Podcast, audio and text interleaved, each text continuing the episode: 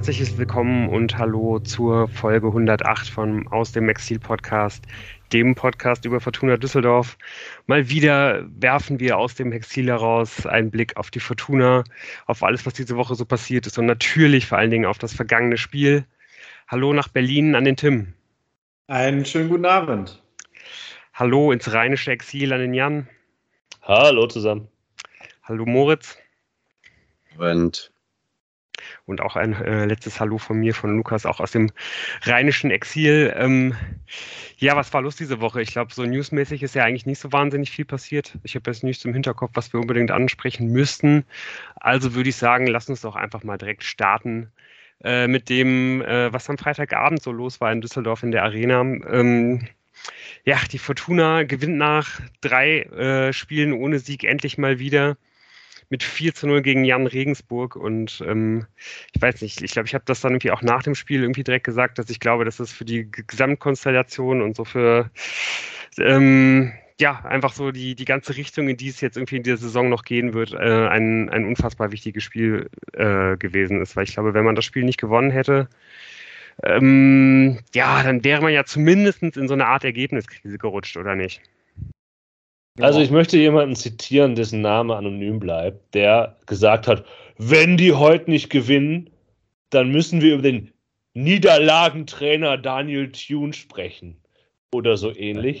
ähm, also es gab vorher schon so die ein oder andere Unke äh, in unserem Bereich, ähm, der hier auch den Krisenstab äh, über, über der Fortuna kreisen äh, sehen wollte. Macht das irgendwie also ich kann das ja gerne mal auflösen, äh, worum es da ging. Natürlich war das sowieso, äh, glaube ich, das war äh, in, der, in der letzten Stunde vor dem Spiel und äh, sollte natürlich irgendwie auch so ein bisschen äh, schon, schon den Ton setzen und so eine, so eine kleine Diskussion bei uns in der Runde ja irgendwie anregen. Hatte natürlich aber trotzdem auch sein, sein, sein Körnchen Wahrheit, dass ich da gesch äh, geschrieben habe, dass man, falls man das Spiel nicht gewinnt, wirklich sich mal ein paar unangenehme Fragen also sich denen halt irgendwie stellen muss, weil ich ehrlicherweise schon fand, dass man halt in den letzten drei Spielen davor ähm, einfach Punkte hat liegen lassen. Und dass man, und das haben wir ja auch in der letzten Folge schon angesprochen, ähm, das schon auch dar darauf zurückführen könnte. Also ich würde immer noch sagen, es liegt viel mehr äh, an den Entscheidungen in der sportlichen Führung, aber man könnte es auch darauf zurückführen, unter anderem, dass äh, die Fortuna sich einfach sehr viel am Gegner äh, ausgerichtet hat und einfach noch nicht so richtig ihr Stammsystem irgendwie gefunden hatte. Äh, ja, aber da hatten wir halt drüber schon geredet. Und ich finde, wenn das jetzt einfach gegen Regensburg wieder schief gegangen wäre, hätte man diesen Ansatz durchaus mal in Frage stellen können. Okay. Und ähm, vielleicht, um das doch mal kurz zu untermauern, ähm, die Fortuna hatte, ich habe es jetzt nicht verglichen mit den, mit den Spielplänen der anderen Vereine, aber ich würde sagen, die Fortuna hatte bisher einen der, äh, der einfachsten Spielpläne von, von allen Mannschaften. Bisher hat man gespielt gegen den Tabellenführer Paderborn, okay, geschenkt.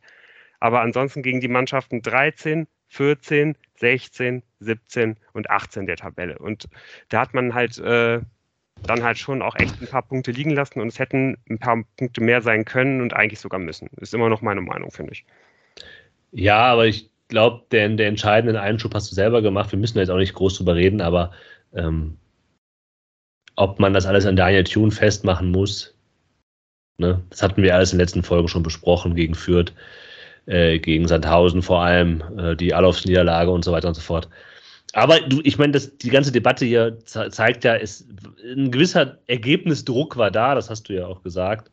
Ähm, gerade nach dem 0 zu 6 der Regensburger Heimspiel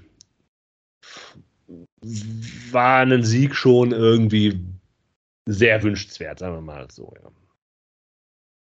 ja und, und umso spannender. Ich würde äh, sagen, ja, das, was man halt schon dann am Trainer fast festmachen kann, ist ja dann eben die Aufstellung der Fortuna. Und ich glaube, beim Viertspiel, Jan, hattest du geschrieben, das ist die absolute, absolute No-Bullshit-Aufstellung, weil wir da schon mit einem äh, flachen 4-4-2 gerechnet hatten, was sich ja dann aber ein bisschen anders aufgestellt hatte.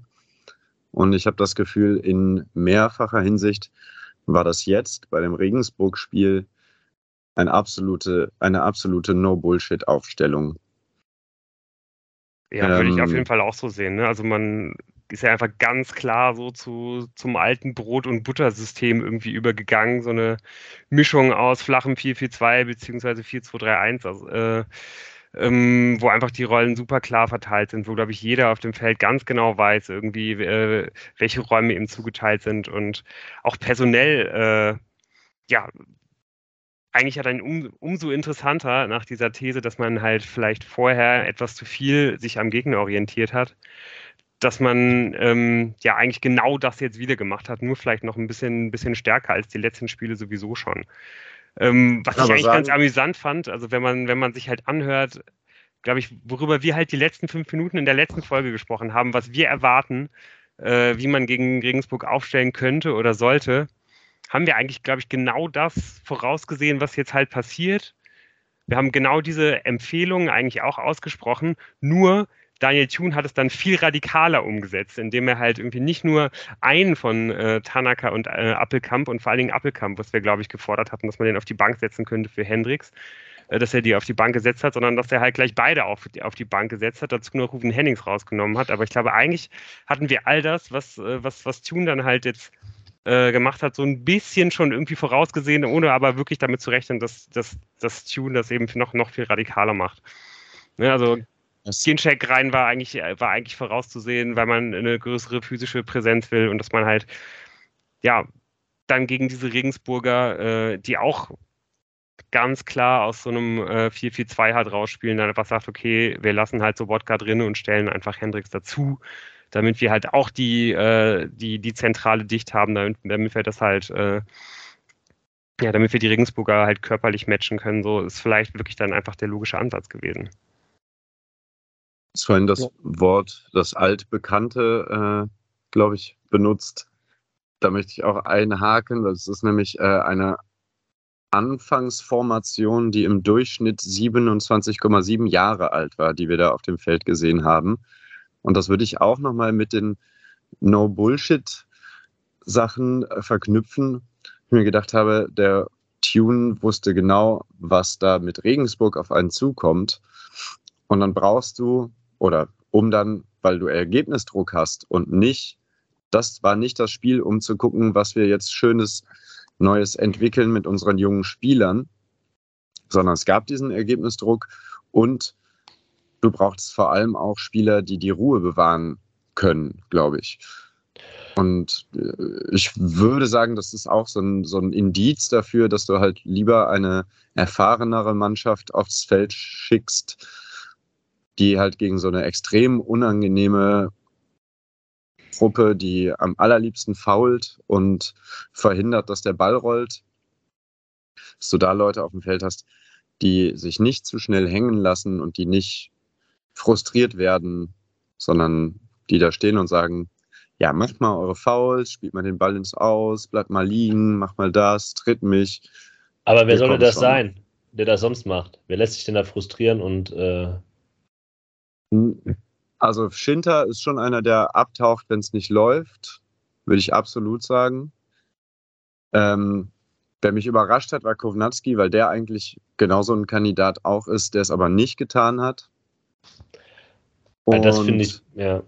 Finde ich ein bisschen hart. Ähm, und ich würde, also zwei Sachen. Erstmal, dieses Null Bullshit war gegen Braunschweig, nicht gegen Fürth, weil Fürth haben, hm. die haben die in der Raute gespielt. Ja, ja. Und dieses, wir haben auch nicht ja. gefordert, dass Appelkamp rausgeht, weil das würden wir niemals tun, äh, sondern wir haben gesagt, das ist eine Möglichkeit, dass man ihn rausnimmt. Aber ich finde das ein bisschen ein sehr hartes Statement über ihn. Ich glaube, es trotzdem stimmt deshalb mit der No-Bullshit-Ausstellung. Und ich finde es gut, dass wir jetzt schon den Folgentitel haben, ähm, nach äh, neun Minuten Aufnahme. Aber es war ja trotzdem irgendwie. Schauen wir mal. Also ich war tatsächlich ähm, vor allem auch davon überrascht, dass äh, äh, Zimbo direkt wieder in der Startaufstellung steht. Also was ja schön ist, aber ich meine, der hatte halt einfach in der Vorbereitung ähm, noch vor gar nicht so langer Zeit diese Verletzung. Ähm, und äh, also das hat mich sehr gefreut und der hat ja auch, ähm, werden wir im Spiel sehen, ähm, völlig zu Recht das Vertrauen des Trainers bekommen. Eine Sache dazu, dass beide ähm, Spieler mit japanischen Wurzeln oder japanischem Blut ausge, rausge äh, Was heißt das? ähm, äh, äh, rotiert sind. Das ist jetzt, hat, hatte mich ge- eigentlich gewundert, dass das vor neun Monaten das letzte Mal äh, der Fall war. Ich hatte gedacht, es ist viel länger her. Ähm, ja. Ja, ich muss auch sagen, dass ich, äh, dass das irgendwie auch bei mir, als wir dann gerade äh, auf dem Weg zum Stadion waren, dass es auch echt so die Vorfreude ein bisschen geschmälert hat, als ich äh, gesehen Ja? habe, dass, äh, dass, dass halt beide auf der Bank sitzen. Einfach weil, äh, ach, ich weiß nicht, ich, das bedeutet ja dann eben schon, dass halt äh, der größte Teil der Spielkultur irgendwo auf der Bank sitzt. Und ähm, damit war mir halt zumindest klar, äh, dass man, dass man halt irgendwie gar nicht erst versuchen würde, irgendwie Regensburg äh, auseinanderzuspielen, sondern dass man halt ganz klar versucht, ähm, ja, Regensburg halt mit den eigenen Waffen zu schlagen. Äh, und ich bin auch einfach, das muss ich halt auch sagen, immer, immer traurig, wenn Ruven Hennings auf der Bank sitzt. Also ganz egal, ob das Sinn macht oder nicht.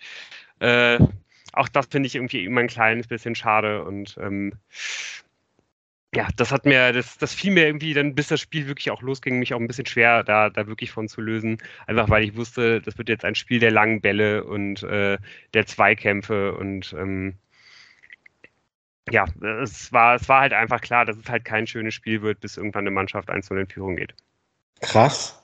Also die Idee hatte ich überhaupt nicht bei der Aufstellung, dass es kein schönes Spiel werden kann. Also ähm, finde ich, finde ich, finde ich jetzt schon krass, die Aussage so. Ähm, ich meine, bei Jorit Hendricks wissen wir noch gar nicht, wohin es geht auch. Und ähm, ja, also ich habe nicht gedacht, dass das jetzt nur ein langes Ballgekloppe wird.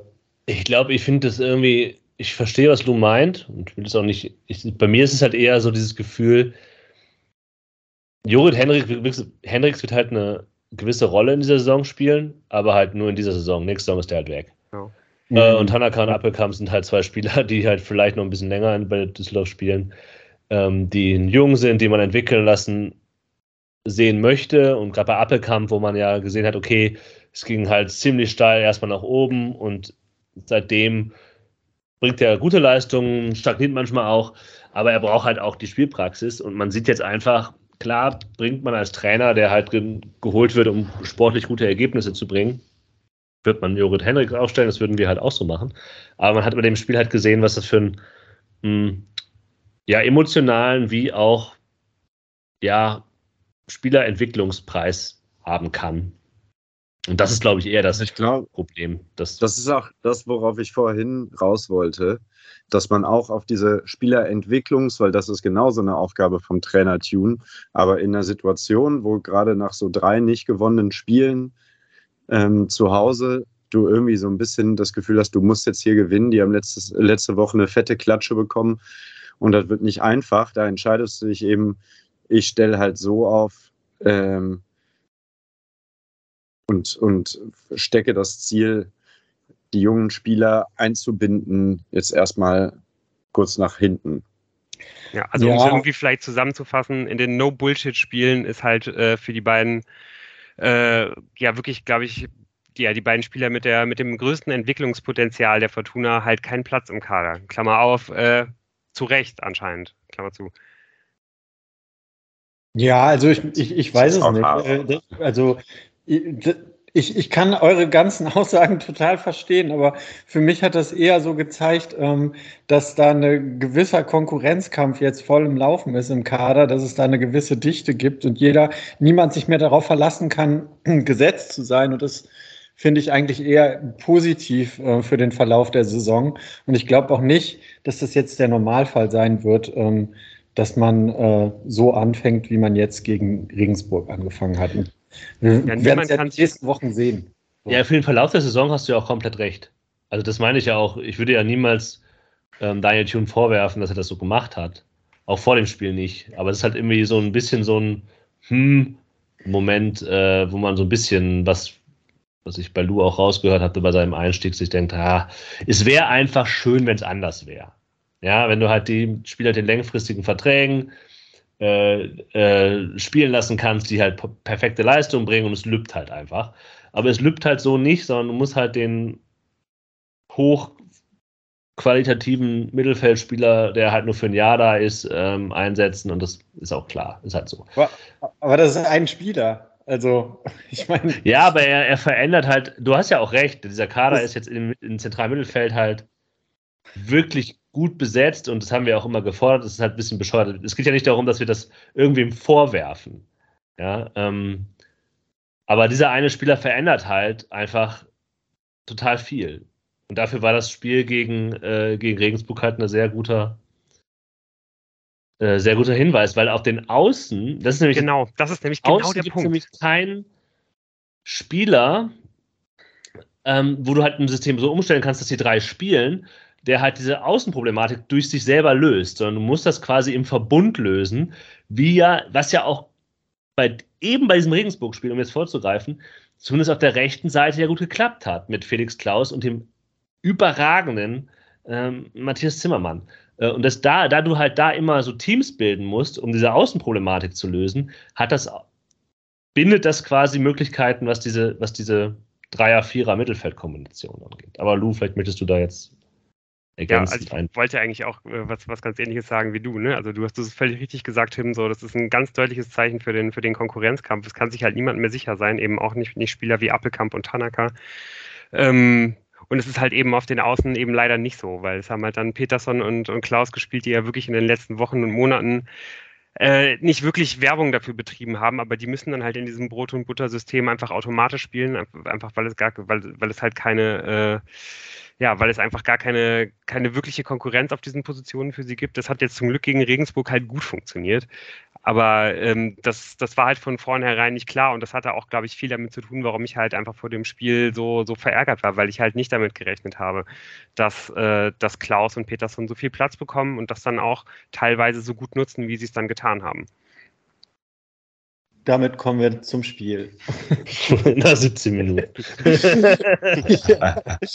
also, Noch eine kleine Off-Bemerkung vor dem Spiel, weil wir ja im Stadion waren und ich mich ja so unglaublich über diese nette, über dieses nette Feature gefreut habe, dass auf der Stadionwand die Zweitnamen äh, eingeblendet wurden, äh, zumindest beim ersten Spiel, wo ich im Stadion war. Das ist jetzt nicht mehr da, was soll das? Bitte wieder zurückholen, äh, Fortuna Düsseldorf. Äh, Finde ich, find ich nicht gut, dass, es, dass das jetzt schon wieder aus dem Programm genommen wurde. Okay. Aber es fing halt erstmal ähm, mit einer. Du hast es besser gesehen, ich habe es gar nicht mehr so gehört. War das ein so ein gelbrotiges Foul von Hoffmann? Weil die Frage bei der Pressekonferenz ging schon in die Richtung, so hätte man auch noch mal ja. tiefer in die Tasche streifen können.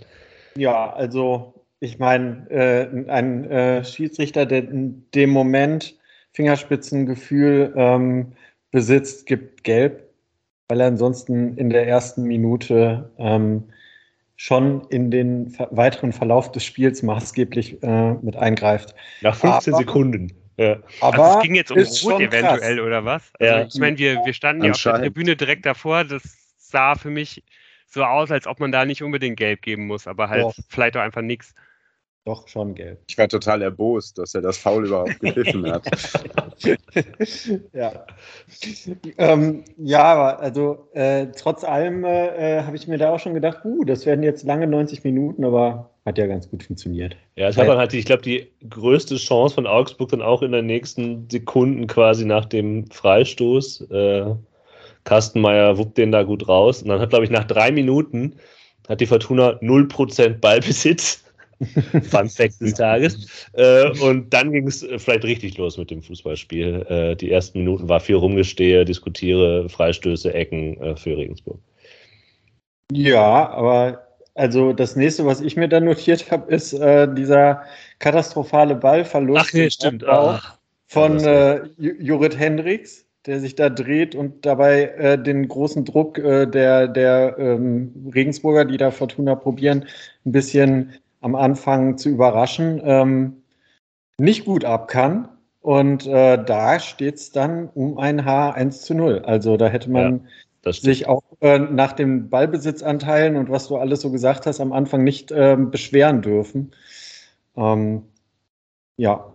Ja, absolute Schlüsselszene des Spiels für mich. Also wenn man hier 0 zu 1 in Führung geht, dann haben die Regensburger es, glaube ich, wirklich ziemlich leicht, genau ihr Spiel eben durchzuziehen, was sie dann ja eigentlich auch die ganze erste Halbzeit mit kleinen Fehlerchen ganz gut gemacht haben. Äh, einfach immer zu schauen, dass der Ball im Aus ist, dass halt ein Spieler irgendwo auf dem Boden liegt, äh, irgendwie immer wieder das Spiel zu unterbrechen. Dann hätten die sich noch viel weiter zurückziehen können, weil ähm, nach die, der, das Regensburger, äh, Regensburger Pressing hat ja relativ früh ausgelöst. Also man hat ja zumindest in der äh, ersten Hälfte der ersten Halbzeit eigentlich immer direkt am 16er die Fortuna attackiert, ähm, ein hohes Angriffspressing gehabt und ich glaube, das hätte dann ganz anders ausgesehen und dann hätte, hätte halt die, die Fortuna und besonders Kastenmeier viel weniger Platz gehabt und Raum gehabt, um diese langen Bälle äh, ähm, halt nach, nach vorne zu spielen, um dann halt das Wandspiel äh, irgendwie immer wieder ins Spiel zu bringen, dass man halt dann die Bälle äh, abgelegt hat in den Rückraum hinter diese Regensburger Sechser. Und ähm, ja, also das also da muss man wirklich einfach sagen, dass man da unfassbares Glück hat. Der, der, der Regensburger, der äh, davon von Hendricks so unglücklich eingesetzt wird, wenn der halt ein bisschen mehr Torinstinkt hat und einfach nach innen direkt an Hendricks vorbeizieht und nicht nochmal abbricht, dann bekommt er da noch einen viel klareren äh, Schuss aufs ja, und der weiß, ja. einfach machen. Und, ähm, ja, ja, aber ich muss dir jetzt genau. mal widersprechen. Ähm, das Spiel wäre 3-1 oder 4-1 ausgegangen für die Fortuna, selbst wenn die das Tor gemacht hätten. Ich fand Regensburg war halt einfach schlecht. Und ja. die waren auch in dem schlecht, was sie sich vorgenommen haben. Ähm, in der Pressekonferenz hat das der Trainer ja, gut, ist halt auch sein Job, halt so genauso gesagt, in der ersten Halbzeit lief das ja, in der zweiten schlechter, Ergebnis zu hoch und Daniel Thun war halt so nett, das, zu, äh, das mitzutragen, dass das Ergebnis zu hoch sein. Dieses Ergebnis war halt mindestens dem Spielverlauf entsprechend. Äh, man hätte genauso gut noch zwei mehr kassieren können anstelle von Regensburg ich war halt schockiert nach dieser ersten Halbzeit. Das heißt schockiert, das klingt ein bisschen, aber ich fand, die waren halt in jedem Belang einfach unterlegen der Fortuna. Stimme die ich haben dir, halt stimme ich dir dem, was zu, sie halt machen wollten, auch in diesem, du kannst ja einen zerstörerischen Fußball spielen, aber den kannst du halt besser spielen, als was Regensburg da gemacht hat.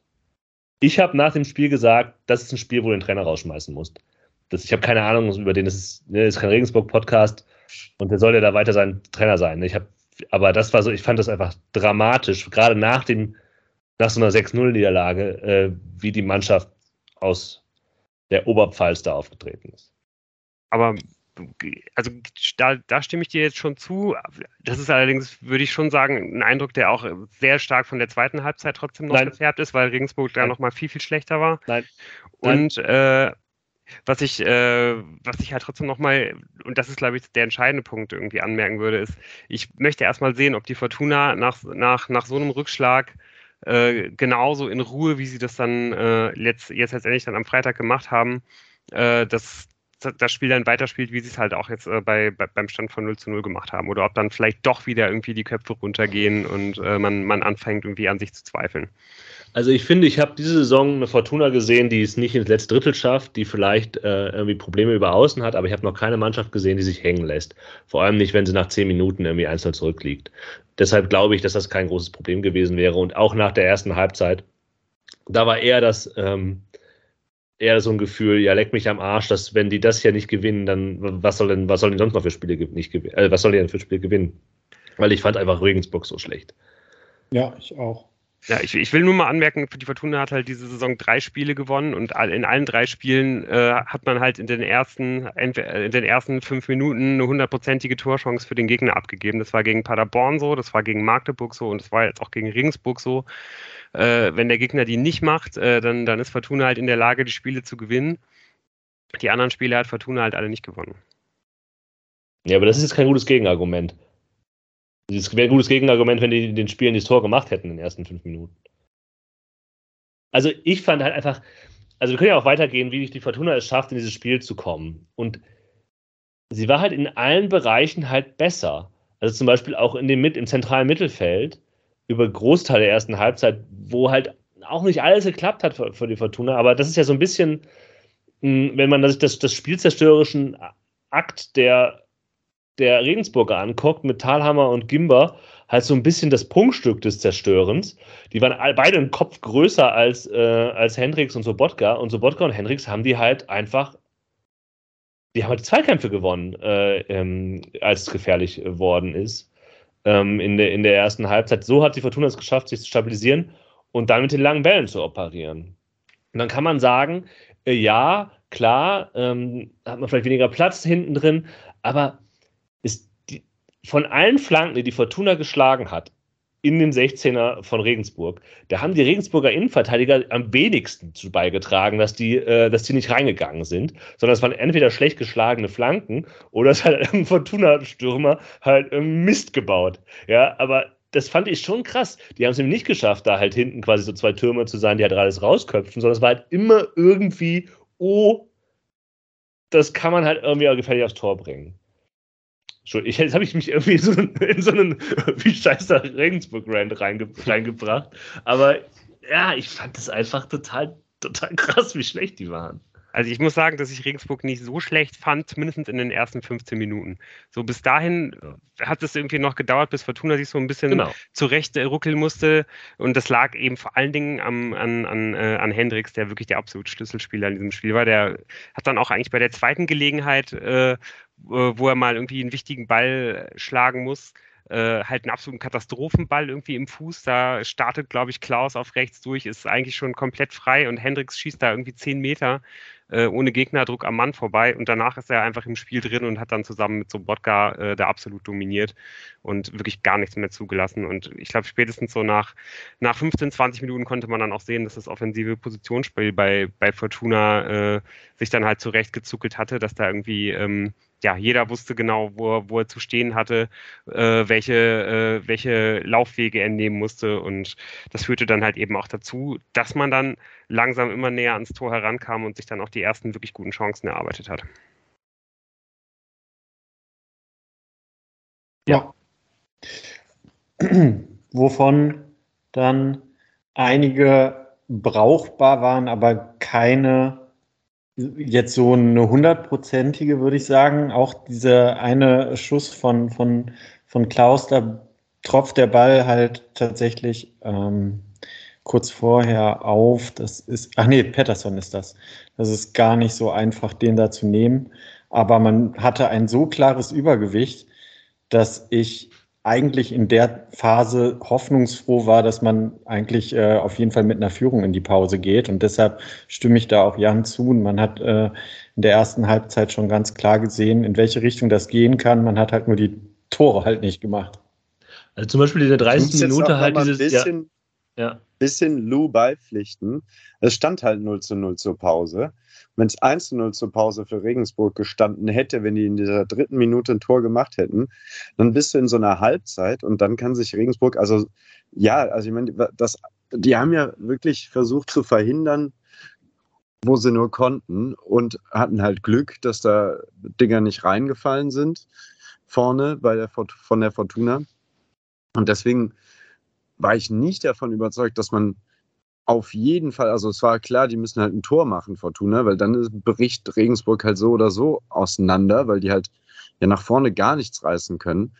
Aber mit dieser Destruktion haben sie, naja, schon auch mit Glück oder Unvermögen seitens der Fortuna, dieser Konter war ja eine totale, also da muss man ja dann das Tor schießen, nach dieser Pettersson-Chance schon. Aber deswegen, also natürlich waren die furchtbar schlecht.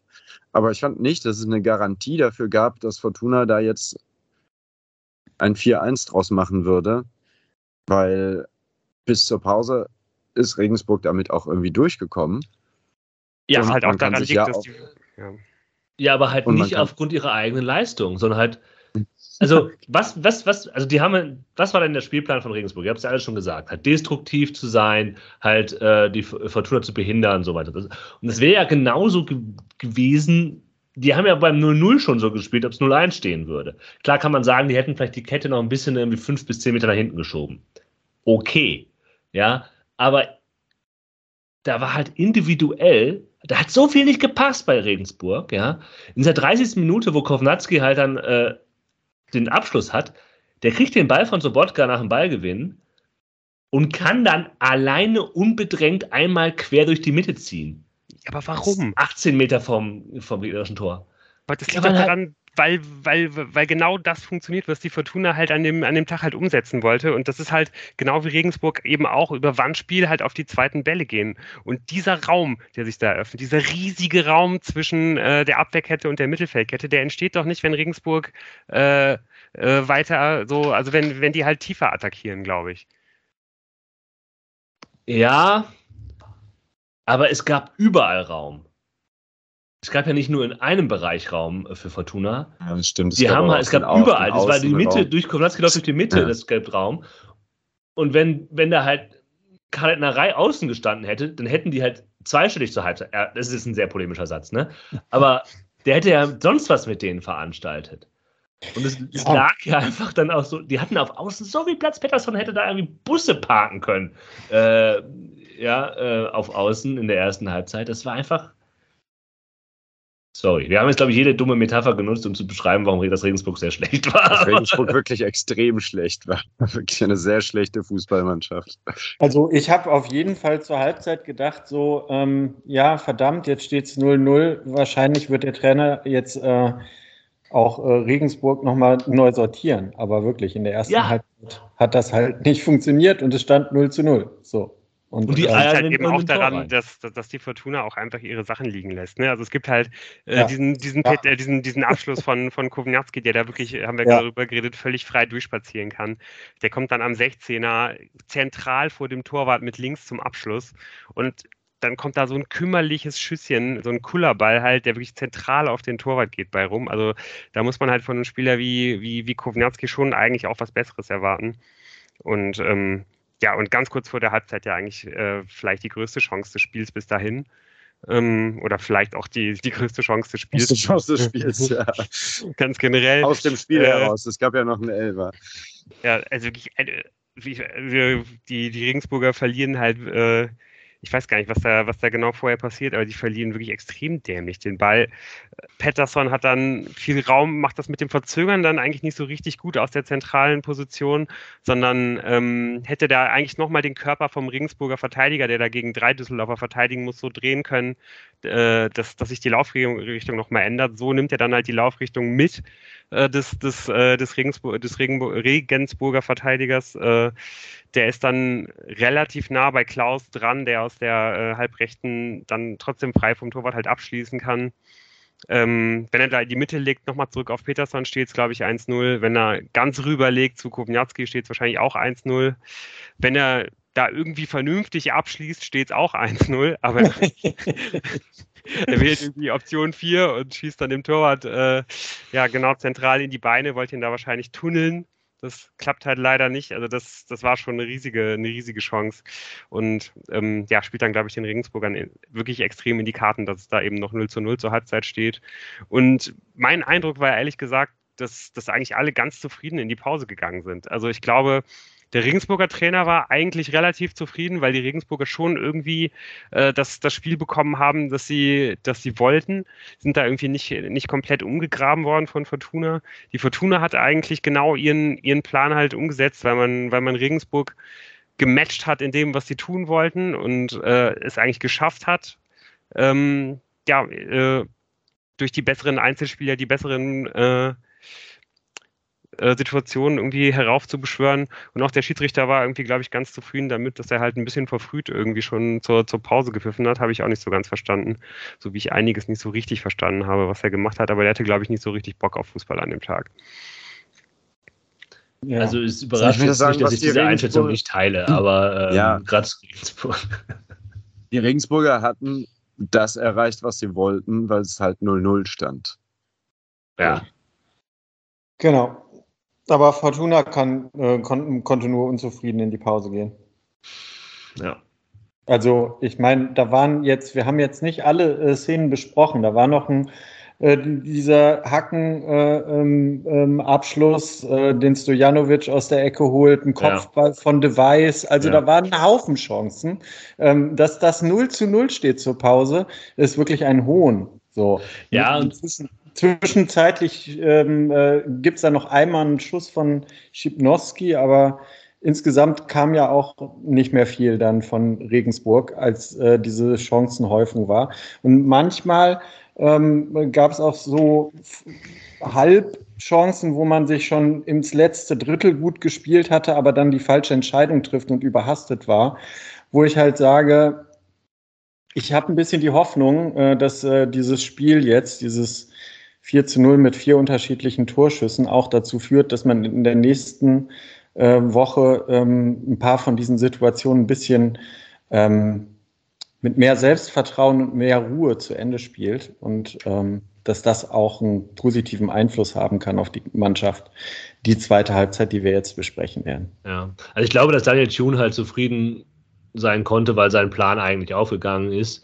Nur die Spieler haben es halt noch nicht vollendet zu dem Zeitpunkt. Und ich glaube, wenn man eine, ein Grundvertrauen in Fortuna Düsseldorf hätte, dann hätte man gesagt, ja gut, die werden halt irgendwann ihre Tore machen. Lass die nochmal 45 Minuten spielen und dann geht das hier 4-0 aus. Ähm, aber, aber das Vertrauen. Ja, äh, dafür muss Daniel Thune noch ein paar Winning Streaks hinlegen, damit man dieses Vertrauen zur Fortuna, also so zwei Saisons lang oder so, dann denkt man irgendwann, ja, die machen das schon. Ja, ich war einfach nur ein bisschen verärgert. Das ist halt einfach, dass es noch nicht 1 oder 2-0 stand. So, das, sonst war, war das ja einfach Meckern auf hohem Niveau, weil man ja gesehen hat, dass die Fortuna Torchancen kreiert und das ist ja auch gut. Nee. Eine Frage zur zweiten Halbzeit. Äh, ich habe gelesen, dass Regensburg dann in der Defensive umgestellt hat. Ist euch das aufgefallen? Mir ist es nicht aufgefallen. Also ich habe nicht darauf geachtet. Ähm, also ich habe jetzt nicht direkt äh, die Spieler zuordnen können, aber dass sie was umgestellt haben oder was anders gemacht haben, hat man ja eine Zeit lang gemerkt. Ähm, weil also Fortuna ja wirklich bis zum 1 zu 0 dann auch ähm, erstmal nicht so zum Zug gekommen ist. Ja, die sind halt irgendwie äh, sehr viel giftiger und haben mehr, mehr Fouls und keine Ahnung was. Und es kam kein richtiger Spielfluss auf, was clever ist von Regensburger Sicht. Aber was sie da genau gemacht haben, wir waren zusammen vorher in der Altstadt Moritz, wenn du dich erinnerst. Ähm, Habe ich jetzt auch nicht mehr ganz genau mitgeschnitten. Ich habe es auch nicht, wirklich nicht verstanden. Also ähm, äh, auf jeden Fall war es äh, äh, so, dass ich äh, in der 57. Minute mir dann aufgeschrieben habe, da kommt irgend so eine Halbfeldflanke von, von Zimmermann. Das war so das erste offensive Lebenszeichen in der zweiten Halbzeit ja. von Fortuna. Und ich meine, das war schon eine Zeit lang haben, haben die es ganz gut hingekriegt, Fortuna nicht mehr in die gefährlichen Räume zu lassen. Umgekehrt war das allerdings auch so. Das war Neutralisieren auf mittlerem Niveau. Ja. Ja, aber stimmt schon, dass eigentlich die, äh, die ersten 10 bis 15 Minuten wirklich eher äh, an, an Regensburg gingen, ohne dass sie da wirklich jetzt äh, was entwickeln konnten. Und die Fortuna, als sie dann glaube ich, auf diese Umstellung vermutlich wieder ganz gut irgendwie reagieren kann. Äh, ja, schafft es dann wirklich mit der, mit der ersten guten Chance der, der, der ersten Halbzeit dann eben auch direkt in Führung zu gehen. Und das ist dann ja, wie man dann ja auch später sieht, eigentlich der absolute Dosenöffner. Danach bricht dann ja wirklich der Damm komplett. Ähm, wie wirklich auch häufiger in dem Spiel schafft es äh, die Fortuna halt Peterson im, im linken Halbraum ganz gut durchzuspielen. Der hatte da immer wieder Situationen, ähm, also das, das, das war halt auch so, wenn, wenn, äh, wenn äh, also Peterson hatte eh unglaublich viel Platz. Also ich weiß nicht, bei wie vielen ja. Durchbrüchen auf rechts Peterson wirklich, das sieht man dann im Stadion ja meistens noch viel, äh, noch viel deutlicher, wie, wie viel Platz er äh, da irgendwie ganz alleine auf links hatte und äh, auch immer wieder, wenn die Fortuna dann über, über links kam, oder durch die Mitte hatte er dann im linken Halbraum äh, einfach mal 10 Meter grüne Wiese vor sich. So auch da legt dann nochmal auf, auf Kovnatski rüber, der sich da unglaublich gut physisch behauptet. Also wirklich wieder eine dieser typischen Kovnatski-Situationen, wo man denkt, das müsste er eigentlich können und er kann es halt auch. Äh, behauptet da den Ball und legt den, legt den halt auf Ginchek rüber und ja, der, der macht das dann auch wirklich mit einem wirklich äh, ja, richtig starken Abschluss in die kurze Ecke. Ähm, wird jetzt hier, glaube ich, auch schon fast zu so einem kleinen Running Gag von mir aus, aber sieht der Torwart da gut genug aus? Muss man, muss man den nicht vielleicht also ich weiß nicht, ob man den haben können muss, weil der Schuss ist wirklich extrem, äh, extrem hart und vielleicht sogar noch so minimal abgefälscht. Aber die kurze Ecke ist schon auch ziemlich weit offen, oder? Ja, würde ich auch sagen, aber ist natürlich äh, trotzdem sehr, sehr gut im äh, Stile eines echten Stürmers, auch sehr platziert und hart abgeschlossen, aber ja, die Ecke ist auf. Hm. Ja, das war halt, wie ihr gesagt habt, der erwartete Knotenlöser. Äh, danach ging es da nieder mit Regensburg und äh, bergauf mit der Fortuna. Ja. Ja, weil Regensburg ja dann irgendwie, irgendwie versuchen musste, natürlich ein bisschen zu spielen und äh, konnten sich halt nicht mehr auf die Verkürzung der Netto-Spielzeit konzentrieren, sondern mussten ja jetzt irgendwie ein bisschen was vom Spiel haben. Ähm, und da, das fand ich den, die, den echten Offenbarungseid eigentlich. Weil da hast du wirklich gesehen, dass da überhaupt nichts funktioniert. Wahrscheinlich, vielleicht ist es auch ein mentales Problem, aber mhm. die konnten sie ja dann wirklich herspielen, wie sie wollten. Ja, ähm, tatsächlich muss ich da nochmal zu äh, Vergleich erste, zweite Halbzeit äh, ein, reingrätschen. Also man hatte genauso viele gute Chancen auch nach dem 1 zu 0 wie in der ersten Halbzeit, nur man hat sie jetzt halt genutzt. Eiskalt, ja. Ja, ähm, also die, zum Elfmeter, also äh, ich habe keine Ahnung, ob äh, Zimbo ähm, da hofft, dass Klaus an den Ball kommt oder schon auf, äh, wenn er nicht an den Ball kommt, auch den Elfmeter äh, spekuliert, aber ein ganz grandioser Pass und ein guter Laufweg. Und äh, ja, ich, ich, ich, weiß nicht so genau, äh, was draus wird, wenn ähm, Klaus den Ball da annimmt, aber er nimmt das Geschenk des äh, äh, Regensburgers dann an und äh, klarer Elfmeter. Und dann gibt es die Absprache, die, die Fortuna-Fans das Herz aufgehen lässt, weil ein echtes Team auf dem Platz steht. Der Elfmeter wird von Ginczek ganz großherzig äh, Kova überlassen, der es sich auch wirklich verdient hat. An diesem Tag wieder eine gute Leistung und der schweißt ihn dann rein zum 2 zu 0. Boah, wie gut ist dieses Timing von Zimbo vor, äh, vor, ja. bevor der Elfmeter entsteht, oder? Wie der halt wirklich genau noch auf den richtigen Moment wartet, während sich halt Klaus seinen Laufweg zurechtlegt um den ja. Gegner dann perfekt kreuzen zu können. Und dann spielt den Zimbo halt wirklich genau wohltemperiert, extrem äh, perfekt. Also ich meine, den, den, den Steckpass spielt ja Diego Maradona auch nicht, äh, auch nicht so viel besser. Und, man, nennt, äh, man nennt es auch einen wohltemperierten Zimbo. Ja. Und wirklich, und ich glaube, wir, wir lieben es einfach alle so sehr, wie, wie halt Felix Klaus bei, bei höchstem Tempo äh, halt irgendwie noch die, äh, die Körperbalance hat, um dann halt irgendwie noch an die richtigen, an, an die richtige Stelle die Hacke irgendwie rauszustrecken. wird er getroffen und äh, ja, das wirklich auch äh, nett, dass dann da Ginczek äh, Kownatski den Ball überlässt. So wird es dann halt weitergegeben von Stürmer zu Stürmer zu Stürmer. Äh, die, die sich gegenseitig die Elfmeter äh, überlassen und Ginczek hatte sein Tor und so bekommt dann auch Kova sein Tor. Und ich glaube, spätestens äh, nach, dem, nach dem 2 zu 0 ähm, war es dann ja irgendwie auch mehr oder weniger gegessen. Also ich glaube, Ginczek hat ja auch Kova irgendwie gesagt, hier nimm den Ball, entscheide das Spiel. Soll ja irgendwie sowas wie äh, das Zitat gewesen sein. Und das, das Spiel mehr oder weniger entschieden war, hat dann ja anscheinend auch Tune gedacht, weil äh, er sich dann entschieden hat, den, äh, den Captain und Innenverteidiger Hoffmann auszuwechseln, einfach nur für den Fall, dass er sich noch eine dumme weitere zweite äh, gelbe Karte holt. Ja. Einfach kein Risiko eingegangen und äh, Christoph Klarer gebracht.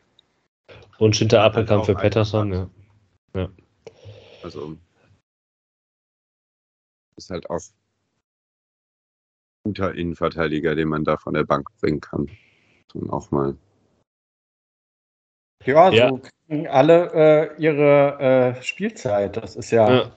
Fand auch ich auch schlecht. clever gemacht, auch mit Appelkamp den zu bringen. Auch wenn Pettersson, glaube ich, so ein bisschen, man sah dann, als er rausging, dass Daniel Ginczek ihm dann sah so aus, als ob er ihm gut zureden würde, so von wegen, ja, ich weiß, du bist gut im Spiel und heute könnte noch mehr für dich gehen, aber hey, komm, äh, hol dir einen Applaus ab, alles gut. Ich glaube, Pettersson war so ein bisschen angefressen, dass er da raus muss, was ich auch verstehen kann, weil halt wirklich wirklich, er hat selber gemerkt, wie viel Platz er hat und wie. Hat, äh, hat relativ viel Platz. ja, es hat auch viel, ziemlich viel Spaß gemacht, äh, an diesem Tag Fußball zu spielen. ähm, und dann war ja auch lange Zeit so ein Spiel, wo ich dachte, okay, es bleibt vielleicht auch einfach beim 2-0, weil hier keiner mehr irgendwie, es plätscherte dann doch sehr arg, muss man sagen, ähm, weil Regensburg nicht konnte und die Fortuna einfach, einfach mit so einer 2-0-Führung und relativ ungefährdet ähm, durch dieses Spiel dann gecruised ist, äh, bis man dann plötzlich doch, doch traf. Ich hatte ja, schon das Gefühl, ja. dass die auch durchaus Bock hatten auf das 3 und äh, 4-0, aber dass man ja eh das ganze Spiel lang sich schon irgendwie in Geduld üben musste und da war dann erst recht der Moment, wo wir gesagt haben, jetzt warten wir für den richtigen Moment und dann machen wir auch das dritte. Ja, ich, ich hatte nicht das Gefühl, dass die so dachten, ach, jetzt äh, hören wir hier auf und bra wir brauchen ja nicht mehr Tore, sondern die Frage ist so, wir brauchen die ja jetzt nicht sofort, sondern halt dann, wenn sie fallen. Ich meine, dass man damit mit der letzten Konsequenz auf das dritte geht und äh, muss man ja auch nicht. Ähm, ich glaube, dass es auch extrem wichtig in dem Spiel war, am Ende nicht noch irgendwie äh, ein Gegentor zu fangen, um endlich mal einen, äh, zu Null zu halten. Und äh, das hatten die mit Sicherheit im Kopf und haben gesagt, ja, wir gucken mal, was noch geht. Und es ging ja dann noch zweimal. Ähm, ich habe mir aber auch zwischen dem 2 und 3 zu 0 ähm, nichts Erwähnenswertes außer den ähm, zwei Auswechslungen aufgeschrieben. Ich glaube, das Einzige, was ich mir noch aufgeschrieben habe, äh, so aus, der, äh, aus dem Gedächtnis heraus, war, dass wir uns so in der 75. Minute haben Moritz und ich uns im Stadion angeguckt und halt äh, uns gegenseitig gesagt, Junge, du musst hier heute zu Null spielen. Du musst hier zu Null spielen. Das ist halt so wichtig, äh, dass, dass man endlich mal ein Spiel zu Null über die Bühne bringt in der Saison. Und gegen diesen Gegner, du kannst es dir nicht erlauben, hier jetzt noch einzufressen, auch wenn du das Spiel trotzdem gewinnst. So, das ist einfach, es ist absolut wichtig für die, für die Mannschaft und, weiß ich nicht, für den Torwart, für die Innenverteidiger. Das gibt dann, glaube ich, nochmal so einen extra Push und das hat man dann ja zum Glück auch geschafft. Ja, nicht Vor allem, indem man äh, durch ja. Äh, ja, kontrollierte Offensive die Regensburger vom eigenen Tor weggehalten hat. Also auch da wieder Ginczek äh, be beteiligt, vorher noch innerhalb von zwei Minuten zweimal mit wichtigen Ansprachen vielleicht äh, einen großen äh, Beitrag zum Mannschaftsklima äh, beigetragen, indem er da auf Kovnatski und auf Peterson einredet. Und da weicht er dann nach rechts aus, legt er nochmal in die Mitte auf, auf Felix Klaus. Und ich glaube, äh, bei allem Weiteren müssen wir so ein bisschen auf euch Fernsehzuschauer und äh, äh, Oberrang-Zuschauer zurückgreifen, Moritz und ich, um, äh, damit ihr uns auch mal beschreibt, wie Klaus denn da genau über die Linie bekommt, weil, also das Letzte, was ich halt gesehen habe, ist, dass der eigentlich ziemlich gut auf den ersten Pfosten durchläuft, dass der Ball dann aber eigentlich ihm so leicht in den Rücken gespielt Richtig. wird und für ihn Richtig. kaum noch zu erreichen ist. Deswegen äh, habe ich felsenfest äh, gesagt, als der Ball dann irgendwie im Tor war, das war ein Eigentor. Eigentor. Also wir konnten auch nur, wir konnten auch nur mutmaßen aufgrund der Laufgeschwindigkeit, mit der Felix Klaus in den Sichtbereich der Fahne eingetreten ist, wo er ungefähr sein würde und dass dieser Pass wahrscheinlich ein bisschen zu weit nach hinten gespielt sein würde, weswegen das dann sehr wahrscheinlich ein Eigentor eben war. Ja, also äh, ihm ich weiß nicht, er, er, er merkt, der Ball kommt äh, ihm ein klein bisschen zu weit nach hinten und probiert irgendwie ja, abzustoppen im Prinzip, um noch irgendwie einen Fuß dran zu bekommen und äh, stolpert dadurch und kriegt den Ball äh, dann noch ähm, äh, abgelenkt. Also wenn er das genauso wollte, dann Hut ab. Wollte er so, wollte er so, wollte er so. Ja. Also da, es gibt überhaupt keinen Zweifel.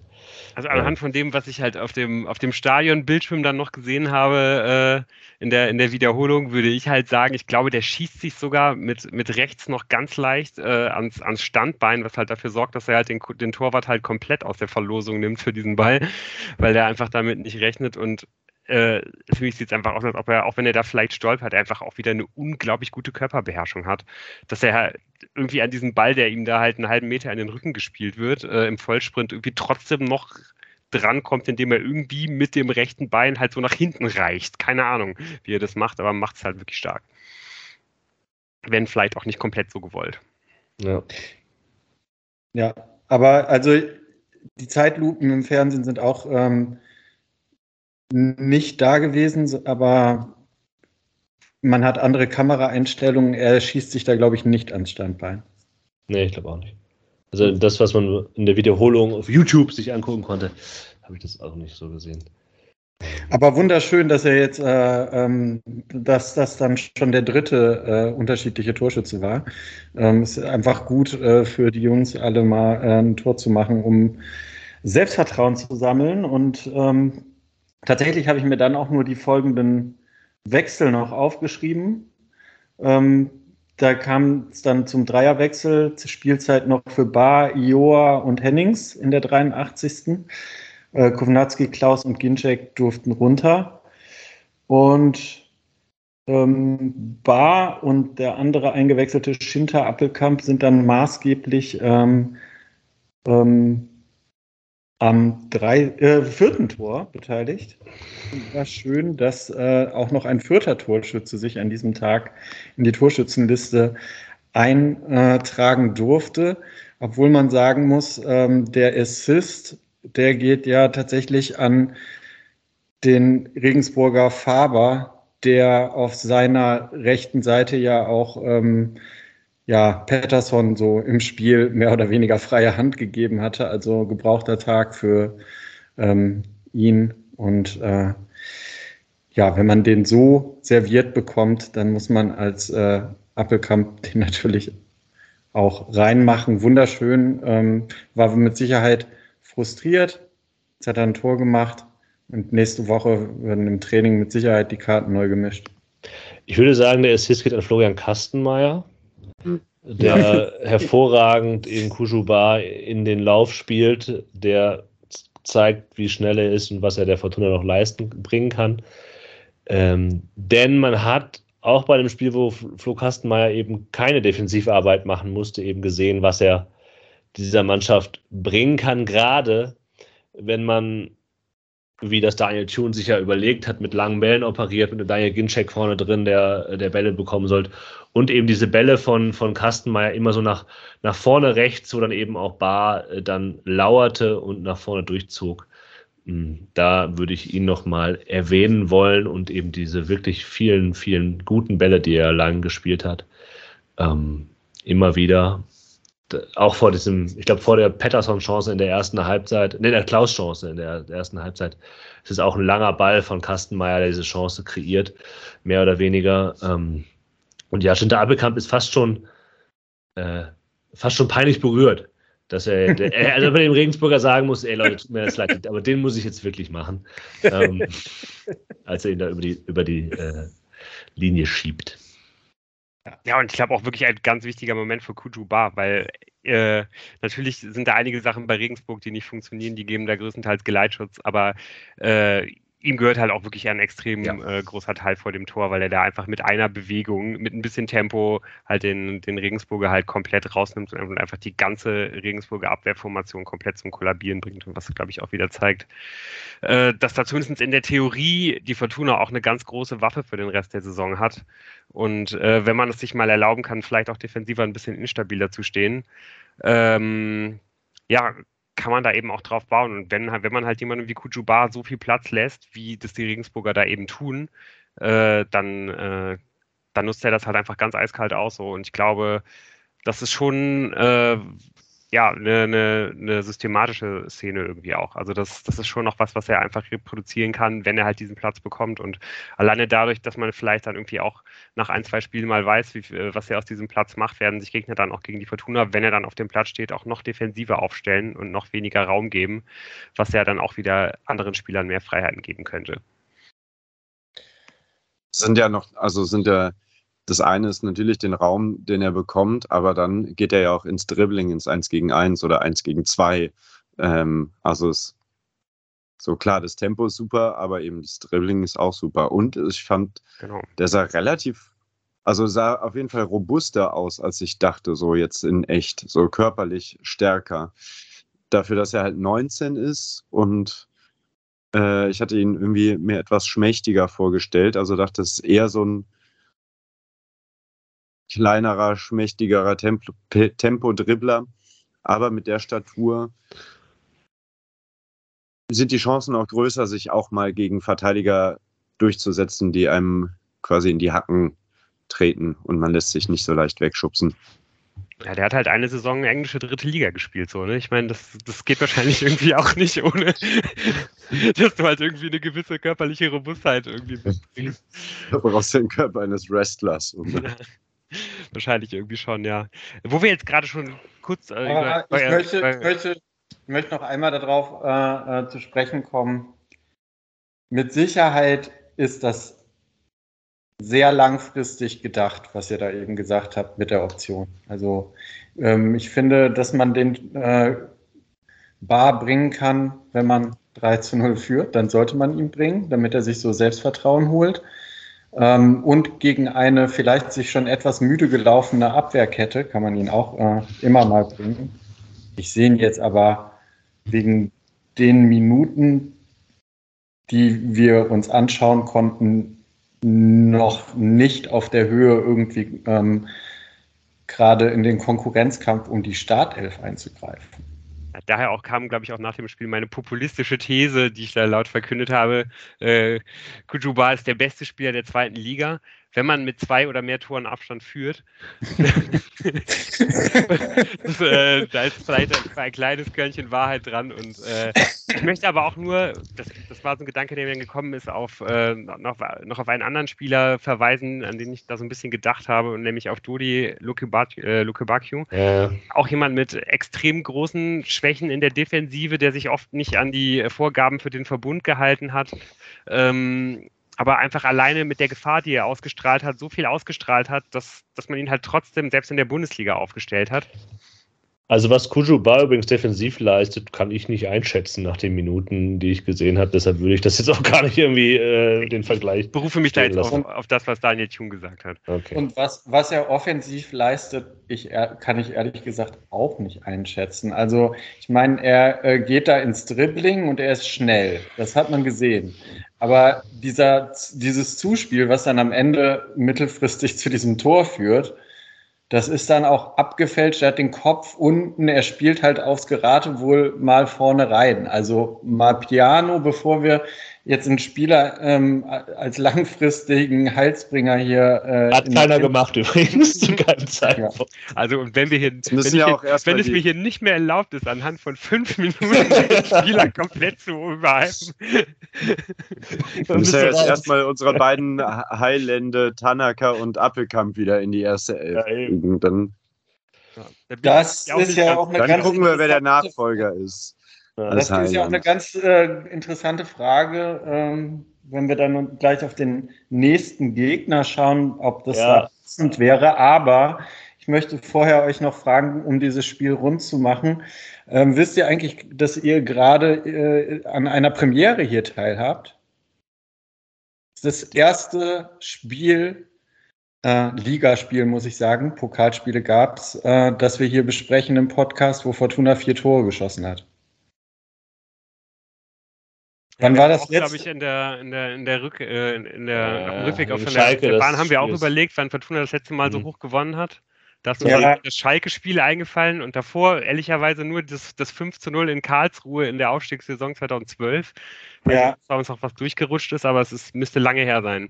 Also ich habe ich hab jetzt noch mal so ein paar Sachen nachgeguckt. Das letzte Mal vier Tore in einem Ligaspiel, 31. Spieltag 18, 19, 4-1 gegen Bremen.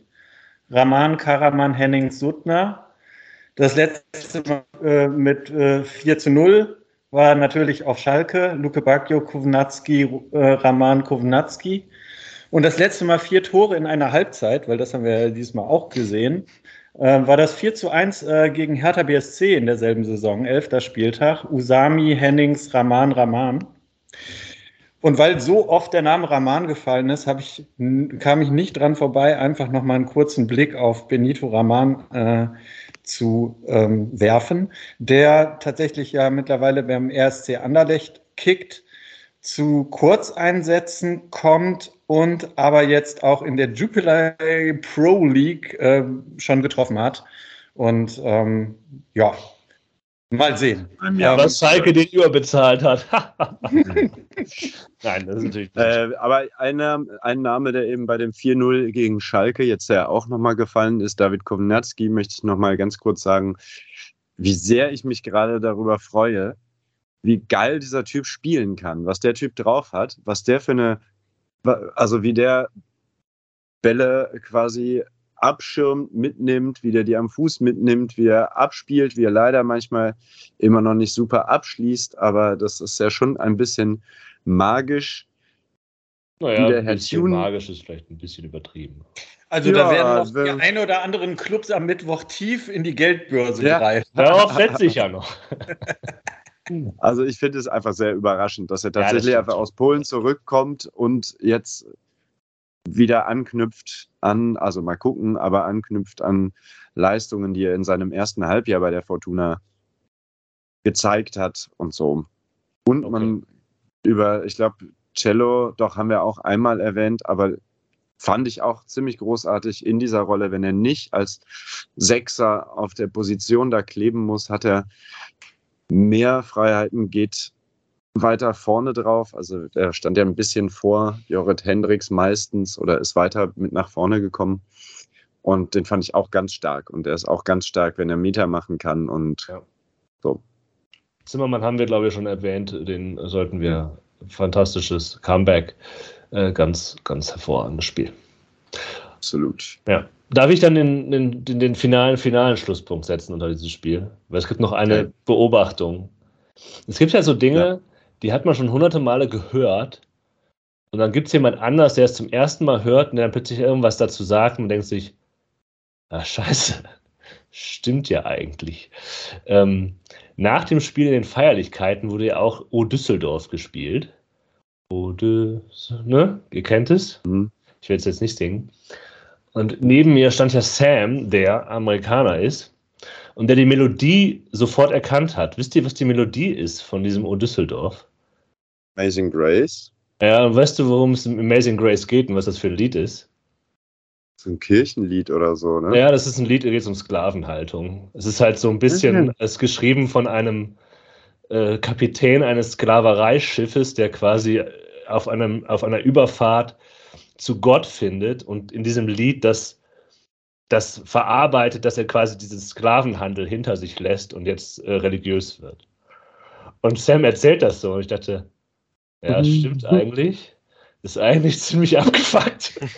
also es ist jetzt kein Geheimnis, also das ja, ja, wissen andere natürlich auch schon längst, aber es war halt so, okay, das, das werde ich jetzt nicht mehr vergessen können, dieses ich Also ich meine, das gehört halt auch zu den, zu den Songs, also die hat man, glaube ich, mit Sicherheit das erste Mal im Stadion gehört, bevor man das erste Mal Amazing Grace halt gehört hat. Ja, und hat irgendwie deswegen halt diesen, diesen Zusammenhang schon gar nicht mehr groß hergestellt. Aber ja, absolut richtig. Es ist auch nicht, die Fortuna ist übrigens nicht der einzige Verein, der, äh, der das so, der auf der Melodie ähm, Lieder hat und überhaupt. Aber es ist jetzt so, okay, ich, ja, das kann ich jetzt nicht mehr, nicht mehr aus meinem Kopf streichen. Danke. Mit dieser glücklichen Note. ja Gehen wir äh, zu Heidenheim.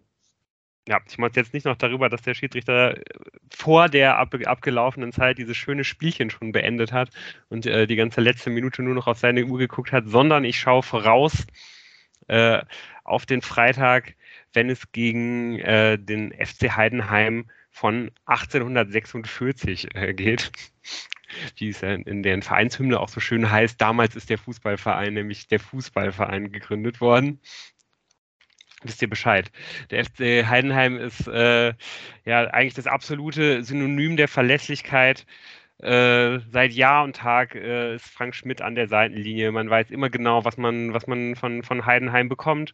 Und das bekommt man auch in dieser Saison wieder. Die Heidenheimer reißen wieder ihren Plan ab und äh, stehen verlässlicherweise auch mal wieder ganz, ganz oben in der Tabelle, sind ein Tor besser als die Düsseldorfer und punktgleich, haben also auch dreimal gewonnen, zweimal unentschieden, einmal verloren, haben das vor allen Dingen ihrer stabilen Abwehr zu verdanken.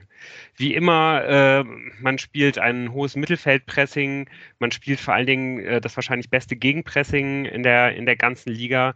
Da muss man extrem drauf, ge, äh, ja, extrem drauf gefeit sein, dass man, dass man da die Fehler vermeidet und sofort äh, ja, sich irgendwie aus diesem Gegenpressing irgendwie elegant, intelligent löst oder, äh, das kann man ja vielleicht auch schon wieder so ein bisschen vermuten, nachdem man das Regensburg-Spiel gesehen hat, die Bälle hoch und weit nach vorne kloppt. Die, äh, Heidenheimer schaffen es immer eigentlich ihre, ihre Intensität irgendwie nach vorne zu, zu bekommen. Also ich musste wirklich schon fast lachen, als ich mir heute dann nochmal die, die Zweitligastatistiken irgendwie aufgerufen habe, weil man erwartet, die, Heiden, die Heidenheimer werden relativ vor, äh, weit vorne sein in den ganzen läuferischen Statistiken. Und äh, dann sieht man halt, ah ja, okay, Platz 1 äh, bei äh, gelaufene Kilometer, Platz 1 bei Sprints und Platz 1 bei intensiven Läufen. Alles klar. okay, also es wird darum gehen, äh, wahrscheinlich auch den einen oder anderen Meter äh, zurückzulegen und auch den einen oder anderen Meter schnell zurückzulegen am, am Freitag. Aber das wird die Fortuna hoffentlich auch auf dem, äh, auf dem Zettel haben. Auch sonst ist von den Heidenheimern eigentlich äh, nicht äh, großes Hexenwerk zu erwarten. Man, man spielt äh, traditionell entweder äh, ähnlich wie die Regensburger das jetzt gemacht haben, ein schönes 4-4-2 mit Doppel-6 und starken Außen, schlägt richtig viele Flanken oder spielt das auch mal als 4-2-3-1, gerne auch wieder mit der einen Sturmkante als äh, Wandkantenzehner äh, in, in diesem 4-2-3-1 hinter einem anderen äh, grob schlechtigen Stürmer. Ähm, allerdings ist es jetzt in dieser Saison äh, ein bisschen anders. Das variiert. Also man hat jetzt schon in vier Spielen äh, er hat in sechs Spielen viermal eine andere Grundformation gespielt, hat auch mal wirklich ein bisschen durchgewechselt. Ähm, die Grundprinzipien sind allerdings genau die gleichen.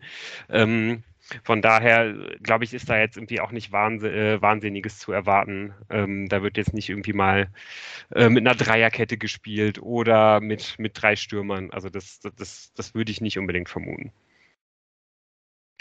Ähm, was, was ganz interessant ist, dass äh, die, die Heidenheimer ähm, einen ihrer ja, spannendsten Spieler, das ist äh, ein relativ junger, der Kevin Sessa, eigentlich ein zentraler Mittelfeldspieler, jetzt ein bisschen zu so einer rechten Acht umgeschult haben in der Raute, die sie immer wieder gemacht haben. Also da würde ich mal sagen, auf den kann man ein bisschen achten, wenn man nicht äh, auf äh, den absoluten Schlüsselspieler äh, Tim Kleindienst achten will. Der, der Tourgefährlichste, ich glaube, der hat gegen die Fortuna auch immer sehr zuverlässig getroffen, auch wahrscheinlich derjenige, der da mit Abstand äh, den, den größten Namen hat, äh, hat man ja, glaube ich, für für den Verein relativ untypische äh, drei oder vier Millionen irgendwie dann nochmal aus Belgien zurückgeholt. Also der äh, ja, ist immer für ein Tor gut, über 1,90 groß, extrem kopfballstark, schafft es auch immer wieder gegen, gegen zwei Leute den Ball abzuschirmen und äh, ist eigentlich auch der wichtigste Spieler der Defensive. Wenn der Ball vorne verloren geht, ist er halt immer als allererster drauf und äh, war zum Beispiel in der letzten Saison der Spieler mit den meisten Foulspielen insgesamt, einfach weil er halt sofort am äh, gegnerischen Strafraum halt schon den, den Gegenangriff unterbricht, wenn die erste Gegenpressing-Welle schief, äh, also ins, ins Leere läuft. Äh, war auch, glaube ich, der Spieler, der die meisten Luftduelle gewonnen hatte oder und, und äh, also zumindest offensiv und der, derjenige Spieler, der in die meisten Luftduelle gegangen ist. Also das ist wirklich äh, ja, der, der absolute Schlüsselspieler der Heidenheimer. Auf wen man noch achten sollte, ist, äh, wenn es ans Verteidigen geht, der Kapitän Patrick Meinker, der Innenverteidiger, 1,95 groß, immer für ein, für ein Tor nach Standards gut. Und die werden geschlagen von Jan-Niklas Beste, letzte Saison noch an Regensburg ausgeliehen worden von Werder Bremen, jetzt fest, fest verpflichtet von Heidenheim.